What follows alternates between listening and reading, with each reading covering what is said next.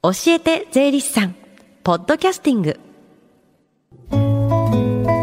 FM 横浜ラブリーデー近藤沙耶香がお送りしています。教えて税理士さん。このコーナーでは毎週税理士さんをお迎えして私たちの生活から切っても切り離せない税金についてアドバイスをいただきます。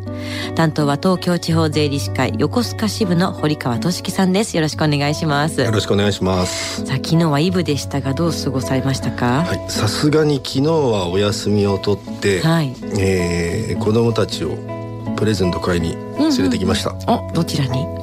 横浜に。あ横浜に、い、やたくさんねだられたんでしょうね。さあ師走も押し迫ってきましたが忘年会新年会などね年末年始は本当に忙しくなる時期だと思うんですけども今日はどんなテーマでしょうか？はい、えーお付き合いといえば、ん。まあ、税金では交際費だと思うんですけど、まあ、ということで今日は交際費と税金についてお話ししたいと思います交際費って言いますとこうなんかいい時代あのバブルとかを結構使ってたみたいなイメージがありますけどね。そうですね、えー、近藤さんは世代的にバルブル時代は経験されてないんじゃないですか？そうですね。赤ちゃんの時に弾けたぐらいですかね。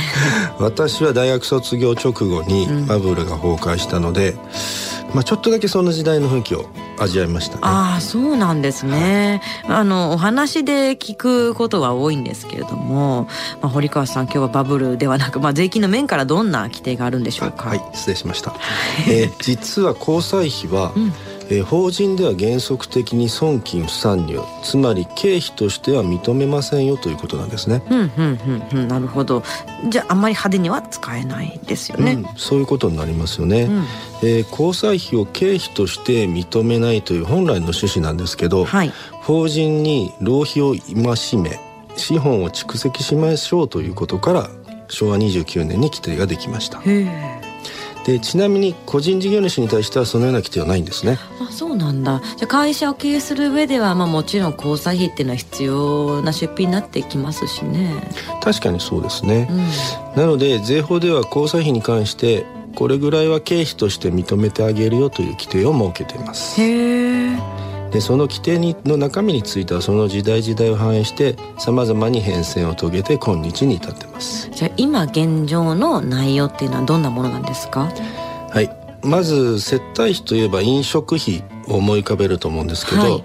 えー結果的に1人当たりの飲食費が5,000円以下となった場合については参加した人の名前や参加人数など一定の事項を記載した書類を保存することを要件として、交際費からは除いてもいいよということになっております。あそうなんだ、まあ、だから飲食店の領収書とかを会社に出すと経理の担当からその詳細を聞こえ聞かれたりするんですよね。そうなんですね。そういう理由からだと思います。うんうんでまた交際費に類似するものなんですが交際費からは除きますよというものについては他に従業員の慰安のために行われる運動会や旅行など、はいえーまた贈答用のカレンダー手帳会議に関連して供与される飲食物はい、などがありまうす、ん。またまあ資本金が1億円以下を中小企業ということで税法上はしているんですけど、はい。その中小企業に関しては800万円までの交際費は経費として認めましょうということになっておりまあす。そうなんですね。じゃあ中小企業にとっては結構ハードルが低くなってる。そうなんですね。うんえっ、と中小企業にとっては、えー、800万円までは交際費として認められるということなんですね。えー一方であの、まあ、詳しい規定はここでは省略されてさせていただくんですが、はい。今までは交際費の全額が経費として認められていなかった大企業、うん。1億円超のはい。資本金が1億円超の大企業についても、現行では一定の金額は経費として認められるようになってます。あーじゃあ一言で交際費はもうここで線引きみたいななのがちょっと難しいラインでもあるんですね。そうですね、うんうんまあ、法律上は、えー次のような文言になってまして、法人がその得意先仕入れ先その他事業に関係のある者等に対する接待供与慰安贈答その他これらに類する行為のために支出する費用ということですので、うん、幅広いですよね。そうですね線引き難しい。そうですね、うんまあ、交際費というのはまあ社会の潤滑油としてはなくてはならないものかなと思うんですが、うんうんその支出についてはコントロールが必要だということなのでしょうね。うんここまではダメですここからはダメですよみたいなところは、まあ、もちろんそれぞれねちゃんとあるわけですしね、まあ、この交際費の線引きでちょっとわからないことがあったりすれば、まあ、税理士さんに相談するのがいいかもしれませんね。そうですね。なかなかちょっとあの分かりにくいところといえば分かりにくいところだと思いますね。うんはい、ぜひ税理士さんに相談してみてください、はい、えそして最後に聞き逃したもう一度聞きたいという方。このコーナーはポッドキャスティングでもお聞きいただけます。FM 横浜のホームページまたは iTunes ストアから無料ダウンロードできますのでぜひポッドキャスティングでも聞いてみてください。番組の Facebook にもリンクを貼っておきます。この時間は税金について学ぶ教えて税理士さん。今日のお話は交際費と税金についてでした。堀川さんありがとうございました。ありがとうございました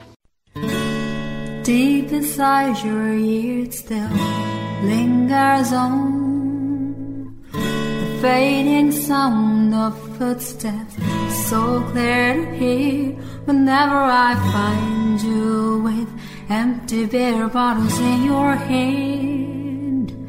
I see someone four years old staring back at me. Once you told me you don't know who you are. There are pieces of you lost somewhere along the way. And You've been searching hopelessly in a wrong place. Cause they have always been with you from the very start. So many years you haven't been yourself.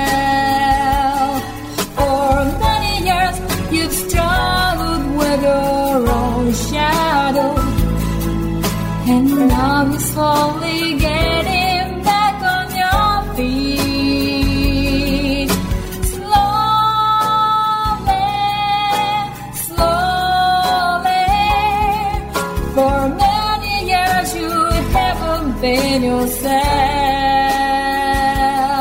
So many years you've struggled with your own shadow.